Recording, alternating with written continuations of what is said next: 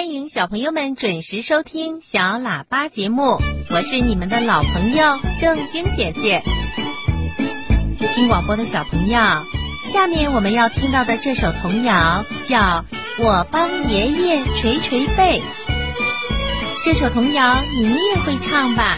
你们听，童谣里唱的多好啊！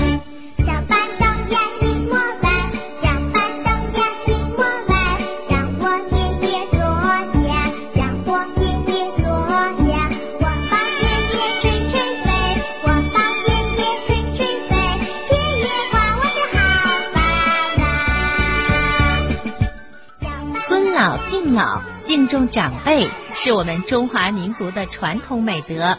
我们小朋友更是从小就要学会孝敬长辈，尊敬爷爷奶奶、外公外婆，做他们的好帮手和小拐棍儿。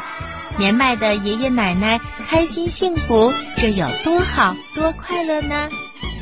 我们小朋友是爷爷奶奶、外公外婆的开心果，我们也要像爸爸妈妈一样孝敬爷爷奶奶，关心他们。